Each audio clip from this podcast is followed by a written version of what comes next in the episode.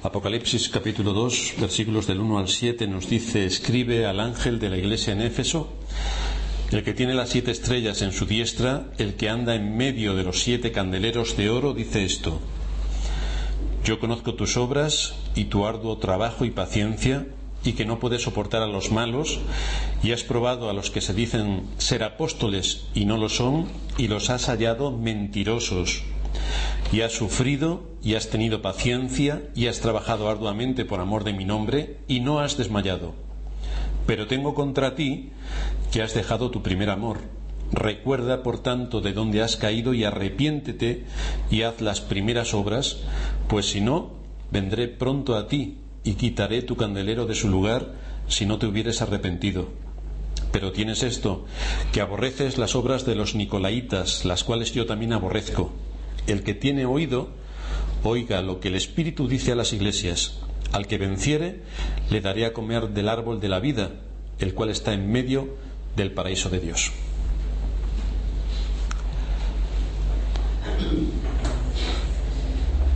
En el momento en el que se escribió esta carta, Éfeso era una ciudad importante. La vida de esta sociedad se destacaba por su opulencia, por su cultura y a la vez por su corrupción.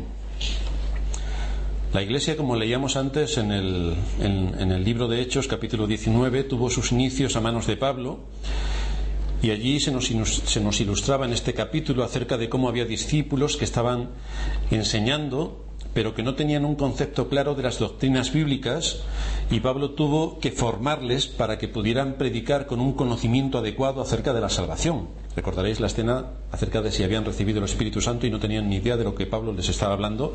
Por lo tanto, esto nos muestra que necesitamos maestros que nos enseñen con ciencia y con inteligencia. Esa es la importante labor, por tanto, de tener maestros y es también la posición de cada creyente en eh, sentarse a escuchar lo que sus maestros tienen que enseñarles con los argumentos contundentes que nos muestra la palabra de Dios.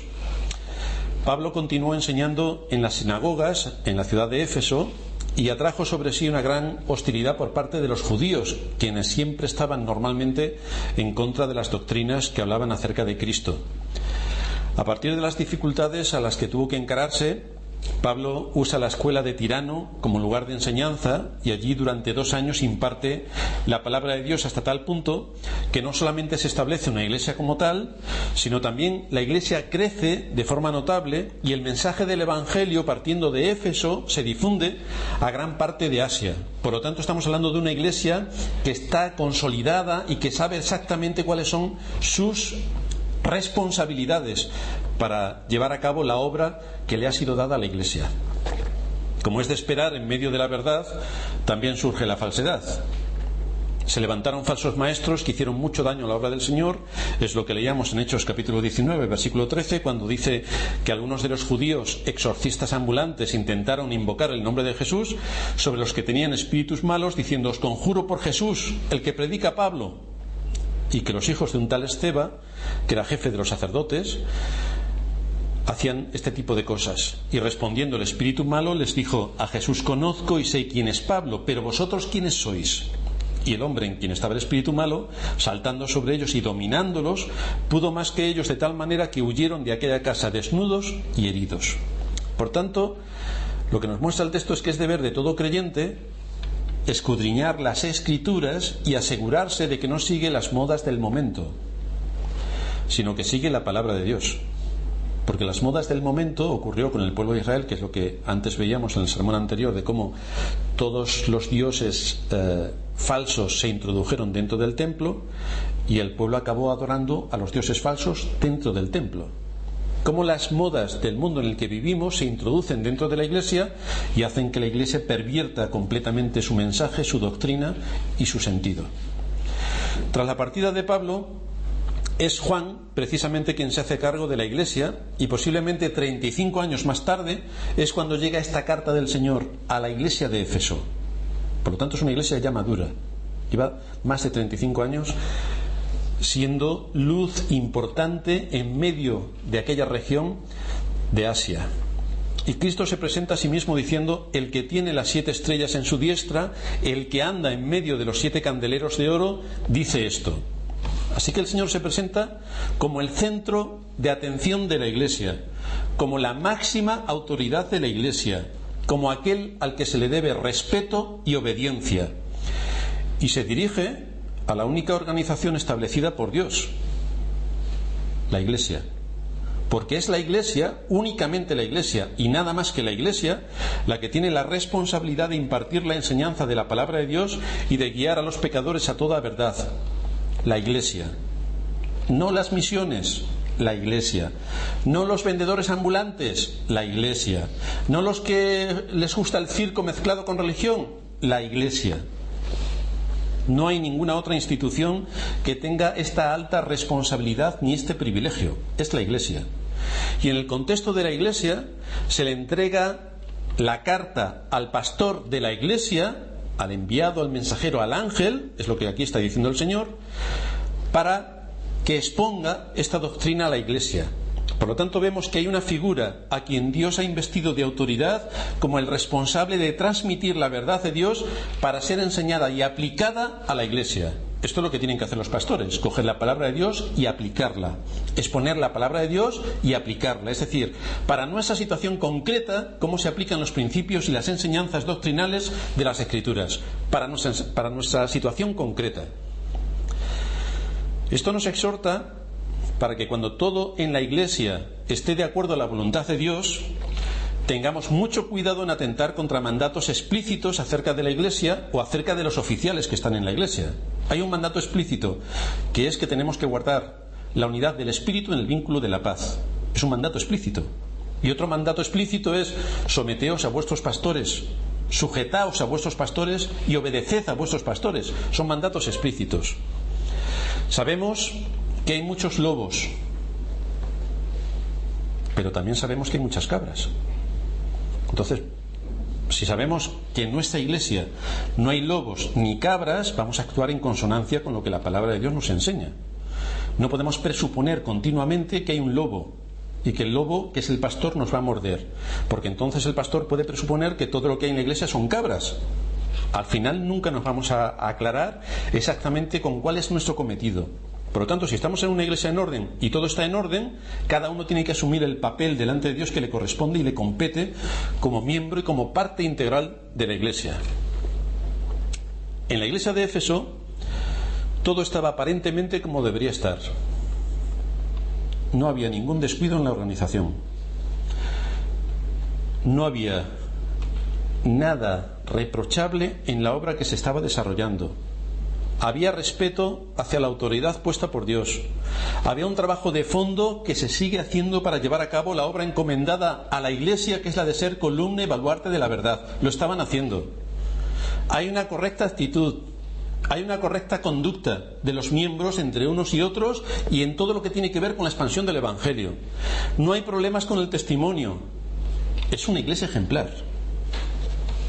Si nosotros la hubiéramos visitado, nos habría impresionado su constancia, su esfuerzo, su aportación al reino de Cristo, tanto en, lo, económico como en el tiempo y en los recursos invertidos para promover el Evangelio, atender a las necesidades de los santos y expandir el Evangelio a toda aquella región de Asia. La Iglesia, por tanto, recibe la aprobación del Señor en siete conceptos específicos en primer lugar, el Señor dice, yo conozco tus obras. El Señor está en medio de la iglesia, sabe qué es lo que se mueve dentro de la iglesia y conoce perfectamente todo lo que tiene que ver con la iglesia. Yo conozco tus obras. En segundo lugar, yo conozco tu arduo trabajo. En tercer lugar, yo conozco tu paciencia. En cuarto lugar, yo conozco que no puedes soportar a los malos. En quinto lugar, yo conozco que has probado a los que dicen ser apóstoles y no lo son y los has llamado mentirosos. En sexto lugar, yo sé que has sufrido, que has tenido paciencia, que has trabajado arduamente por amor a mi nombre. Y en séptimo lugar, yo sé que no has desmayado. Estas palabras del Señor dirigidas a esta iglesia son realmente admirables. Ojalá que el Señor pudiera decir eso de nosotros. Es un ejemplo de constancia y de tesón para todos nosotros. Encontrar una iglesia donde todas las cosas estén en su sitio, donde cada uno en el contexto de la iglesia y dentro de la iglesia cumpla con su papel, donde cada uno sepa discernir la doctrina, donde cada uno actúe contundentemente contra los falsos maestros.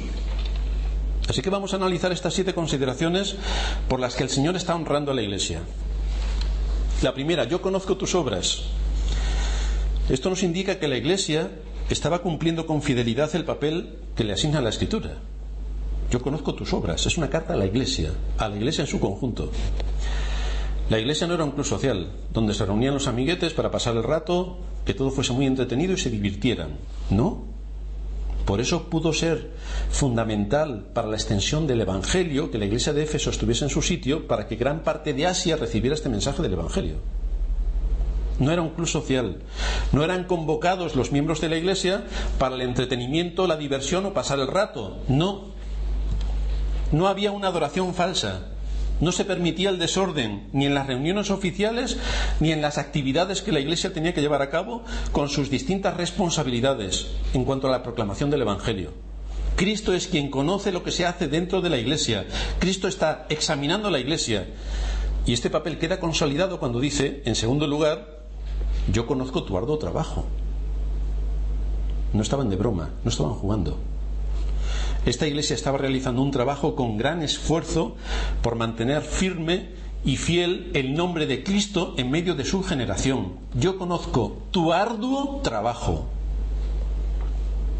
Esta acción no venía soportada únicamente por el pastor, no, por la iglesia.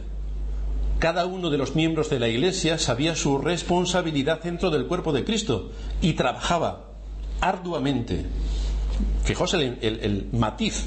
Arduo trabajo, no solamente trabajo, sino arduo, esforzado, sacrificado. Trabajaban para apoyar el ministerio, para el sostén del ministerio, para las distintas responsabilidades que tenían a la hora de expandir el Evangelio, para atender todas las necesidades de la Iglesia. Así que encontramos que hay una conciencia y una vida de Iglesia donde se está preservando la unidad y la paz, donde hay un mismo sentir, donde hay un mismo objetivo y donde todos están trabajando arduamente. No es el pastor el único que trabaja y dos hermanos más que están apoyando. Es toda la iglesia, trabajando arduamente. Esta iglesia no era un restaurante a la carta. No iban allí cada uno a ver qué es lo que le apetecía y cogía lo que le apetecía y lo que no lo desechaba y se iba.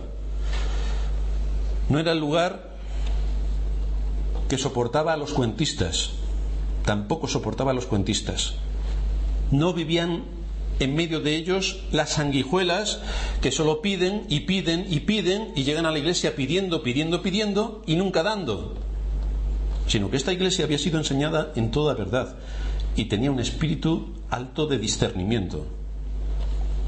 Había respeto hacia su pastor, se asumía la enseñanza y se ponía por obra y por lo tanto se dirigía con paso firme hacia la meta señalada por Cristo. Un mismo corazón, un mismo sentir, un mismo propósito, todo estaba bien organizado para que esta iglesia fuese columna y baluarte de la verdad, para que fuese referente en medio de su sociedad. Por otra parte, nada de lo que tenían se lo habían regalado. Por eso el matiz de arduo esfuerzo, su lugar de reunión, el cubrir las distintas necesidades, el contribuir cada uno desde su posición para lograr su propósito como iglesia, todo era fruto de un duro trabajo por parte de toda la congregación. Y esto les llevó a tener como fruto la paciencia. En tercer lugar, vemos que el Señor la alaba por su paciencia. Esta iglesia era persistente, en el fruto que producen las buenas obras, hechas delante de Dios tal y como Él enseña. Esta iglesia esperaba que Dios bendijera el fruto de sus manos. Esperaba en base a, argumentos sólidos y contundentes porque ellos estaban trabajando por la, por la verdad. Esperaban, de acuerdo a la voluntad de Dios, ser bendecidos en su propósito. Esto también incluía que tomaban acciones concretas para desenmascarar a los perversos y poner de manifiesto sus obras.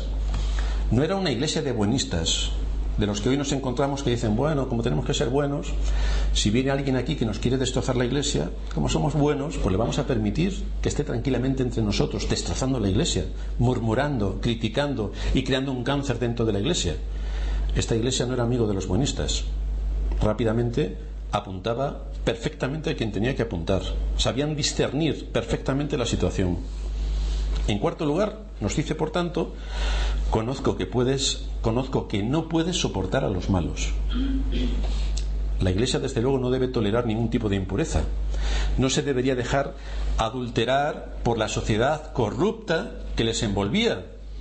Una cosa, una cosa es la sociedad con todo lo que la sociedad implica y otra cosa es la Iglesia pero no podemos compartir ni admitir ni asimilar todo lo que, todo lo que se hace en la sociedad e incluirlo en la iglesia y que nuestros cultos sean como las actividades que llevan a cabo en la sociedad en la que vivimos. No se dejaban influenciar por las corrientes de moda que invadían en aquel tiempo la iglesia. Por lo tanto, esta iglesia se mantuvo fiel y se puso en contra de quienes quisieron entrar en la membresía de la iglesia cerrándoles el paso pero esto, esto requiere discernimiento, requiere valentía y requiere disciplina. Es decir, no vamos a aceptar a cuentistas charlatanes que nos vengan a contar su vida y sus milagros. Esta iglesia fue firme y actuó con determinación para evidenciar a quienes no eran lo que decían ser y les acusó de mentirosos. Pero como somos todos tan buenos, hoy no se pueden utilizar ciertas palabras porque si no se puede ofender al otro, le puede sentar mal, puede afectar a su autoestima y va a ir al psicólogo y se va a pegar tres meses de baja. La iglesia esta fue contundente. A quien le tuvo que llamar mentiroso se lo llamó. No encontramos, por tanto, en esta iglesia el espíritu del buenismo que nos invade en nuestros días ni el hecho de que como somos todos supuestamente creyentes tenemos que aceptar la perversión de la verdad porque tenemos mucho amor. Porque el amor se fundamenta en la verdad, no en la mentira. Así que esta iglesia no, no fue cómplice en absoluto del error. En quinto lugar, has probado a los que dicen ser apóstoles y no lo son y los has hallado mentirosos. La iglesia había sido muy cuidadosa con su doctrina, había estado atenta a lo que le enseñaron sus maestros y por tanto cuando llegaron los falsos maestros pudieron detectar rápidamente el error y poner de manifiesto la falsa doctrina y los falsos maestros. Pero esto la Iglesia tiene que madurar, tiene que ser expuesta a la verdadera doctrina, tiene que asimilar la doctrina, tiene que ver cómo toda la doctrina de la, de la Escritura encaja perfectamente y por lo tanto cuando vengan maestros a contarles sus fábulas, rápidamente va a saber que eso no son maestros sanos y los tiene que expulsar. No los tiene que tolerar, los tiene que expulsar. Esta era una iglesia, por tanto, madura en la fe, que tenía maestros sanos en la doctrina, que les enseñaron todo el consejo de Dios con precisión, de manera que cuando vinieron las falsas doctrinas, vieron que eran vientos de doctrina que por estratagemas de hombres que para engañar emplean con astucia las artimañas del error, los echaron fuera. Esta iglesia tenía fundamentos sólidos para repeler estas agresiones a las que la iglesia de todos los siglos está expuesta, a identificar a los causantes y a ponerles el título que merecían, mentirosos. Sabemos que esto no es políticamente correcto, pero nos debemos a las escrituras, no a lo que sea según el hombre políticamente correcto. Así que este es el ejemplo que nos encontramos en las escrituras para que no nos asustemos cuando identifiquemos este tipo de conductas. Estos creyentes no solamente vivían con fidelidad al Evangelio, sino también se sometían a la disciplina bíblica de la Iglesia y escudriñaban las escrituras para no apartarse ni a diestra ni a siniestra no transigieron en el error como ocurrió con los miembros de la iglesia en Galacia. Fijaos lo que dice Gálatas capítulo 1. Pablo habla en el versículo 6 diciendo, estoy maravillado, por no decir sorprendido y perplejo, de que tan pronto os hayáis alejado del que os llamó por la gracia de Cristo para seguir un evangelio diferente. No que haya otro evangelio, sino que hay algunos que os perturban y quieren pervertir el evangelio de Cristo. Ojo, Si aún nosotros o un ángel del cielo os anunciare otro evangelio diferente del que os hemos anunciado, sea anatema. Como antes hemos dicho, también ahora lo repito, si alguno os predica diferente evangelio del que habéis recibido, sea anatema. Entonces, ¿busco ahora el favor de los hombres o el de Dios? ¿O trato de agradar a los hombres? Bueno, es que la corriente en la que vivimos nos lleva porque tenemos que ir por este camino. Pero nosotros a quién pretendemos agradar? ¿A la corriente del mundo en el que vivimos o al Dios a quien servimos? Porque si todavía, dice Pablo, agradara a los hombres, no sería siervo de Cristo. Por lo tanto, este es un dilema que está sobre la Iglesia y que pesa como una espada de Damocles sobre la Iglesia. Nos debemos a Cristo y a su enseñanza, no a las corrientes de moda que invaden en cada época la Iglesia. Había corrientes de pensamiento y de moda distintas a las que el apóstol estaba predicando respecto a la sana doctrina de Cristo. Y el apóstol, por tanto, tuvo que ponerlas al descubierto crudamente en la iglesia de Galacia, que es exactamente lo mismo que ocurre hoy. En sexto lugar, has sufrido y has tenido paciencia por amor de mi nombre. Aquí vemos cómo la fidelidad de esta iglesia a Cristo se había llevado a cabo bajo situaciones difíciles. Habían soportado la persecución y a pesar de vivir en un contexto político completamente desfavorable, ellos seguían manteniendo firme la antorcha del Evangelio. Había acusaciones falsas de supuestos hermanos. Habían tenido que llegar a expulsar a los falsos maestros. Habían tenido que enfrentarse a personas que supuestamente eran cristianas para mantener fidelidad a la escritura. Y a nivel emocional, ¿qué podemos decir? Pues que esto también afectó a sus corazones. Porque no es grato decirle a personas que están viniendo a la iglesia y juntándose con uno, no es grato invitarles a que dejen de asistir. No es grato descubrir sus pecados y no es grato llamarles mentirosos. Por lo tanto, emocionalmente también les afectaban todas estas situaciones. Pero Cristo dice en séptimo lugar, pero no has desmayado. Has llevado a cabo toda esta obra y no has desmayado. Todo lo que se dispusieron a hacer fue con una fidelidad inquebrantable a su maestro.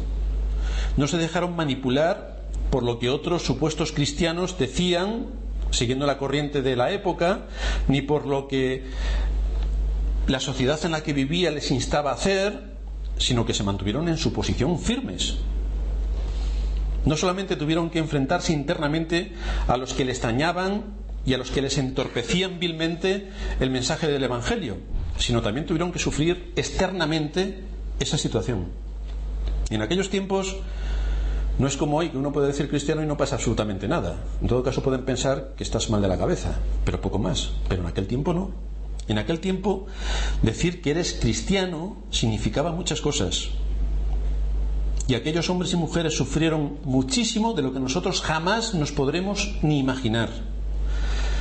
Alguien que se entregaba a Cristo y que aceptaba la doctrina cristiana, si era judío, era literalmente expulsado de la sinagoga. Es decir, toda su vida social quedaba cero. Nadie de su comunidad se dirigía a él. Y si era gentil, era un proscrito. Encima, un cerdo gentil, que sigue la corriente de la secta de los cristianos, la secta del camino. Normalmente era arrastrado a los tribunales, era metido en prisión, era azotado y a menudo o era ejecutado o era quemado o era alanceado. Esa era la historia de un cristiano de aquellos tiempos. Por lo tanto, no parece que fuese algo que todo el mundo saltase de alegría. El que era cristiano era cristiano, porque sabía las consecuencias que tenía el ser cristiano.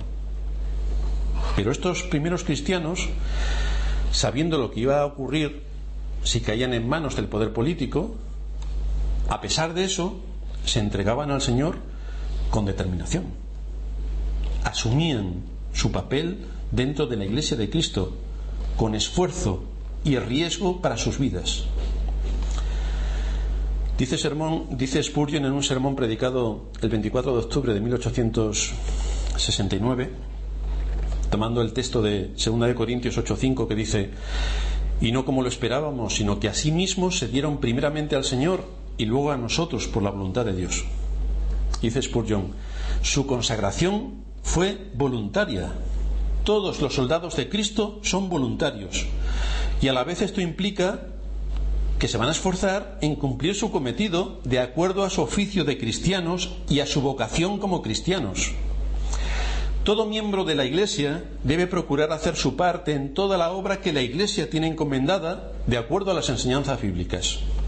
Qué vergüenza para el miembro de la Iglesia que no tiene una posición que ocupar, que no es ni generoso con su bolsillo, ni diligente con sus manos, ni sincero con su corazón, ni habla la verdad con su lengua. Nadie puede hacer todo, sino que cada uno ha de tomar su lugar, porque todo aquel que no está haciendo algo ¿Qué es, dice Spurgeon, qué es sino un zángano en la colmena que va a ser despedido pronto?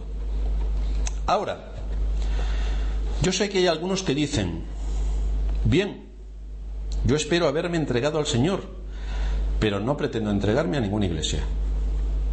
¿Por qué no? Dice Spurgeon. Porque puedo ser un cristiano sin ella. ¿Estás muy convencido de esto?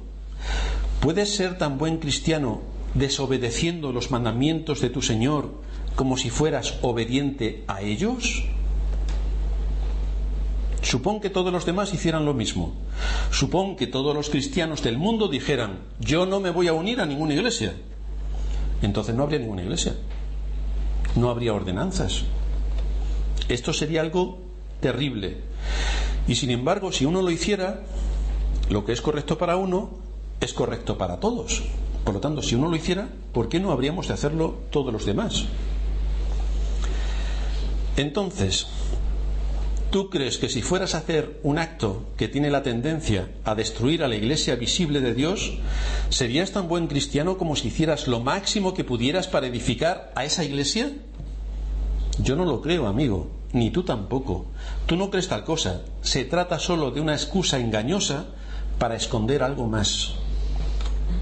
Otro dice, si yo me uniera a la iglesia, me temo que no sería capaz de persistir. Tú esperas persistir, supongo, fuera de la iglesia. Es decir, te sientes más seguro desobedeciendo a Cristo que obedeciéndole. Qué extraño sentimiento. Sí, dice otro, pero veo que los cristianos tienen muchas cosas malas. Entonces, dice Spurgeon, supongo que no hay nada malo en ti mismo. Ah, pero dice otro, yo no puedo unirme a la iglesia. ¿Es tan imperfecta? Entonces tú eres perfecto, por supuesto. Si es así, te aconsejo que te vayas al cielo y te unas allí a una iglesia, porque ciertamente tú eres idóneo para unir, tú eres idóneo para unirte a ella en la tierra y entonces estarías fuera de tu lugar. Únete a la iglesia en el cielo, porque allí es donde están todos los que son semejantes a ti. Ah, dice otro, pero es que en la iglesia hay muchos hipócritas. Tú mismo eres muy cabal, dice Spurgeon. Eres muy sincero.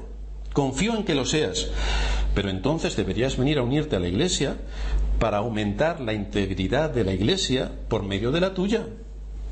Y así sigue hablando Spurgeon de un montón de cosas. Veis cómo la iglesia sigue siendo la misma a lo largo de los siglos. Otros dicen, esto no lo dice Spurgeon, lo digo yo.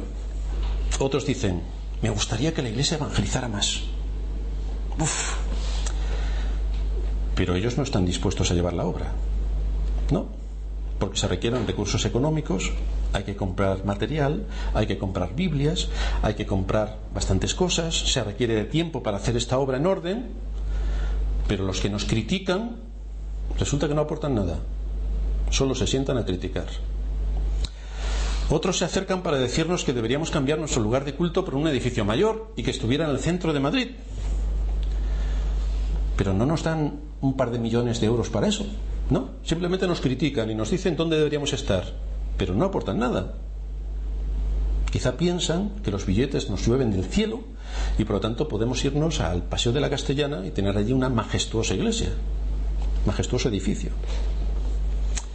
Hay muchas personas que vienen con ideas preconcebidas de lo que según ellos debe ser la iglesia de acuerdo a la moda social que vivimos. Y entonces reclaman que se haga esto o lo otro, pero ellos no están dispuestos a hacer nada. Simplemente se sientan a criticar. Querer integrarse en una iglesia solo para criticar a la iglesia es una obra diabólica. Cuando quien se acerca a la iglesia trabaje por el bien de la iglesia, cuando aporte sus recursos en tiempo, en esfuerzo, en dedicación, en trabajo, en amor, en constancia, en esperanza, en oración, en atención, en cuidado, en testimonio, en ejemplo, en tesón, a favor de la iglesia, entonces estaremos encantados de oír todo lo que tenga que decir y nos podemos sentar a analizar en qué cosas podríamos mejorar. Pero es de ser un ingrato, un criticón, un malicioso y algunas cosas más que me abstengo de decir en público, que una persona llegue con su lista de exigencias a una iglesia que solo se dedique a criticar, a murmurar y a pedir y a pedir y a pedir y no aporte nada, ni siquiera aporta buen testimonio. Este ser, este ser bastante diabólico. Bueno, pues tristemente nos encontramos con estas historias. Por tanto, a las personas que se acercan con esta actitud, les tenemos que decir que si no va a aportar nada a la Iglesia de Cristo, que se calle, que cierre su boca y que escuche lo que los maestros de la Iglesia están enseñando, porque seguramente es lo que le hace falta, sentarse, callarse, escuchar y aplicar. Seguramente es lo que le hace falta. Y cuando haya aprendido lo que es una iglesia, cuando haya asimilado la doctrina bíblica de la Iglesia y cuando todos sus recursos hayan sido puestos a los pies del Señor de la Iglesia, entonces puede humildemente contribuir a que si hay algo que se puede mejorar, que mejore, pero no antes, pero no antes. Por lo tanto, esta carta es reconfortante al ver de qué manera aquellos que integraban la iglesia local de Éfeso estaban cumpliendo fielmente con su función de ser columna y baluarte de la verdad. Lo hacían consistentemente. Pero en este mundo sabéis que nada es perfecto el Señor descubrió una enfermedad que estaba empezando a florecer en el seno de la iglesia. Tengo, dice el Señor, tengo contra ti, pero tengo contra ti que has dejado tu primer amor. Es la única frase de queja sobre la iglesia. A muchos podría pasar desapercibido, pero a Cristo no. Y es una nota de atención también para nosotros. El problema puede venir cuando una iglesia está muy involucrado en sus actividades. Esta iglesia estaba, tenía bastantes cosas que hacer. Estaba expandiendo el reino de Cristo en una región importante de Asia. La obra de Dios tenía más, más importancia que el Dios de la obra. La iglesia de Cristo había llegado a ser más importante que el Cristo de la iglesia. Y el Señor, por tanto, les recrimina el que han perdido su primer amor. ¿Qué es el primer amor? Vámonos a la primera carta del apóstol Pablo a los tesalonicenses y vamos a ver allí un contraste entre la iglesia de Tesalónica y la iglesia de Éfeso en cuanto a su primer amor. Primera de Tesalonicenses capítulo 1, a partir del versículo 2 nos dice, damos siempre gracias a Dios por todos vosotros, haciendo memoria de vosotros en nuestras oraciones acordándonos sin cesar delante del Dios y Padre nuestro de la obra de vuestra fe, fijaos los términos que va a utilizar, acordándonos, versículo 3, sin cesar delante del Dios y Padre nuestro de la obra de vuestra fe, del trabajo de vuestro amor y de vuestra constancia en la esperanza en nuestro Señor Jesucristo. Porque conocemos, hermanos amados de Dios, vuestra elección, los hechos, pues nuestro Evangelio no llegó a vosotros en palabras solamente, sino también en poder, en el Espíritu Santo y en plena certidumbre, como bien sabéis, cuáles fuimos entre vosotros por amor de vosotros. Y vosotros vinisteis a ser imitadores de nosotros y del Señor, recibiendo la palabra en medio de gran tribulación, con gozo del Espíritu Santo, de tal manera que habéis sido ejemplo a todos los de Macedonia y de Acaya que han creído. Una iglesia en su máximo poder evangelístico. Versículo 8.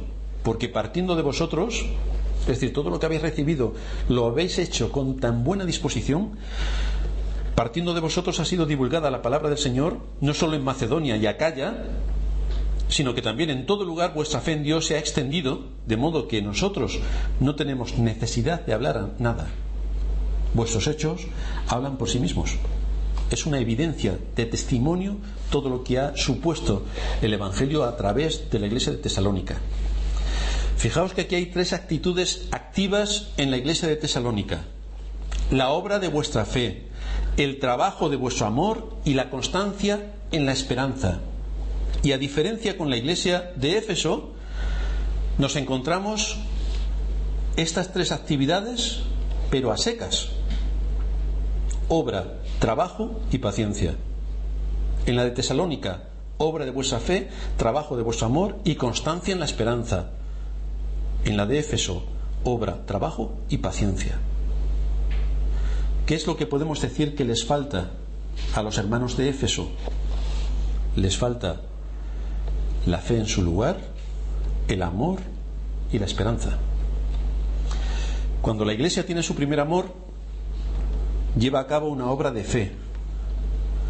Cuando pierde la fe, lleva a cabo una obra. Cuando la iglesia tiene su primer amor, lleva a cabo un trabajo de amor. Cuando pierde su primer amor, lleva a cabo un trabajo. Cuando la iglesia tiene su primer amor, lleva a cabo su constancia en la esperanza. Y cuando pierde su primer amor, la constancia en la esperanza se queda marginada y se limita solamente a la paciencia. Ha quedado toda la actividad, pero se ha perdido la motivación del corazón. Se sigue trabajando con firmeza. Exteriormente es una iglesia idílica, porque cumple su papel, cumple su labor, cumple su función, es columna y baluarte de la verdad, detecta la falsedad, predica la sana doctrina, se mueve con todos sus recursos, con esfuerzo, pero ha perdido su motivación. Lo que el Señor está señalando en esta iglesia es que sus obras se mantienen, pero su fe es débil y su motivación es incorrecta. Este es un mensaje, como sabéis, para la Iglesia Universal, es decir, es un mensaje para nosotros por quién y para quién hacemos todo lo que está involucrado en las actividades que como iglesia tenemos encomendadas. Porque como iglesia tenemos encomendadas muchas cosas que hacer. ¿Por quién y para quién las hacemos? ¿Cuál es el propósito cuando nos disponemos a hacer algo? ¿Cuál es el propósito por el que lo hacemos? ¿Cuál es nuestra motivación? Porque podemos tener nuestra motivación incorrecta podemos hacer muchas cosas para que nosotros nos sintamos bien o podemos hacer muchas cosas para que el Señor de la Iglesia sea honrado cuando nosotros hacemos las cosas bien.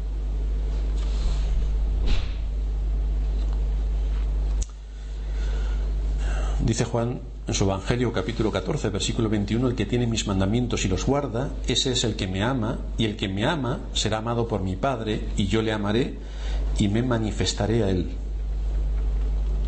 Por lo tanto, se evidencia que había una falta de amor importante y de motivación para saber cuál era el propósito por el que se llevaban a cabo todas aquellas cosas. La primera pregunta del catecismo menor dice, ¿cuál es el fin principal del hombre? Es glorificar a Dios y gozar de Él para siempre. Pero cuando perdemos esta orientación correcta, que tiene que estar clara en nuestra mente, podemos estar trabajando mucho y perder la motivación por la que tenemos que hacer tales cosas. Que no es otra sino glorificar a Dios. ¿Y cómo glorificamos a Dios? Pues guardando sus mandamientos, amando todo lo que Él ama y odiando todo lo que Él odia. Así que el Señor le da un consejo a esta iglesia. No solamente detecta dónde estaba su problema, a pesar de todo lo que estaba haciendo, que es envidiable, envidiable para nosotros, ojalá pudiéramos tener esta apreciación de Cristo sobre la iglesia, pero rápidamente le dice dónde está cayendo tengo contra ti que has perdido tu primer amor. Y le da una advertencia. Recuerda de dónde has caído. Es decir, estaba cometiendo un grave pecado. Nadie podría identificar que perder el primer amor fuese pecado. Y resulta que sí. Recuerda de dónde has caído. Recuerda la luz que te fue dada en el momento de tu conversión. Recuerda cómo aquella doctrina revolucionó todo tu ser. Recuerda tu primer amor que te llevó a trabajar por el Señor con pasión, con esfuerzo y todo el tiempo del que disponías lo dedicabas a estudiar su palabra, a orar y a hablarle a otros del Evangelio. Recuerda el ímpetu y la motivación que tenías. Recuerda a quién sirves. Y cuando recuerdes todo esto y sepas que realmente yo, el Señor de la Iglesia, estoy poniendo el dedo en la llaga y te estoy diciendo cuál es tu problema, arrepiéntete. Vuélvete a tu primer amor, donde tu propósito, tus intenciones y tu trabajo estaban en consonancia con el corazón que Dios requiere de su pueblo. Pon las motivaciones en su lugar, pon a Cristo en su lugar, lucha por Cristo y defiende el nombre de Cristo. Porque si no haces esto, si crees que perder el primer amor es cosa, no pasa nada, es que estoy más frío, es que pasa el tiempo y es como cuando uno se casa, que está muy contento, y luego pasan 20 años y ya la contentura se te va. Eso es un problema grave. Arrepiéntete, porque si no, vendré pronto a ti y quitaré tu candelero de su lugar si no te hubieres arrepentido. Es decir, la iglesia desaparecerá. Si no pones tu primer amor en su sitio, la iglesia desaparece. Así que nos encontramos como a pesar de que la iglesia estaba trabajando de forma ardua y esforzada, a pesar de que estaba cumpliendo su misión de ser columna y baluarte de la verdad, a pesar de todo lo que estaba desarrollando y del impacto que estaba teniendo en la región a la cual pertenecía de Asia, su motivación original había desaparecido el glorificar a Dios como motor principal de sus actividades había desaparecido. Estaban trabajando bien, pero con una motivación incorrecta. Por eso dicen las escrituras, dame, hijo mío, tu corazón. Esto es lo que Dios demanda de su pueblo. No un corazón que siga sus deseos, que siga sus caprichos, que siga las modas tal y como vienen, que se adapte a las modas y entonces meta las modas en la iglesia, no un corazón obstinado y endurecido en contra de las enseñanzas que se le están exponiendo desde el púlpito, no un corazón en contra de los medios de gracia que Dios nos da para nuestro crecimiento, no un corazón en contra de los maestros que Dios ha dado a la Iglesia, sino un corazón dispuesto para honrar a Cristo, para glorificar su nombre, para someterse a su palabra, para someterse a los principios que se derivan de los mandamientos que hay en su palabra. Un corazón que luche por el buen testimonio, con una buena motivación y con una disposición al servicio. Un corazón entregado a Cristo. Por eso Pablo cuando le escribe a la iglesia de Colosas les dice, todo lo que hacéis, sea de palabra o de hecho, hacedlo todo en el nombre del Señor Jesús dando gracias a Dios Padre por medio de Él. Enfocad correctamente vuestro corazón, que Cristo, que está en medio de su iglesia, sea glorificado en su iglesia, por su iglesia y desde su iglesia. Eso es lo que nos está diciendo Cristo por medio de esta exposición a la iglesia de Éfeso, que bien haremos en atender para que el Señor no, no nos acuse también de tener o de haber dejado nuestro primer amor. Vamos a terminar.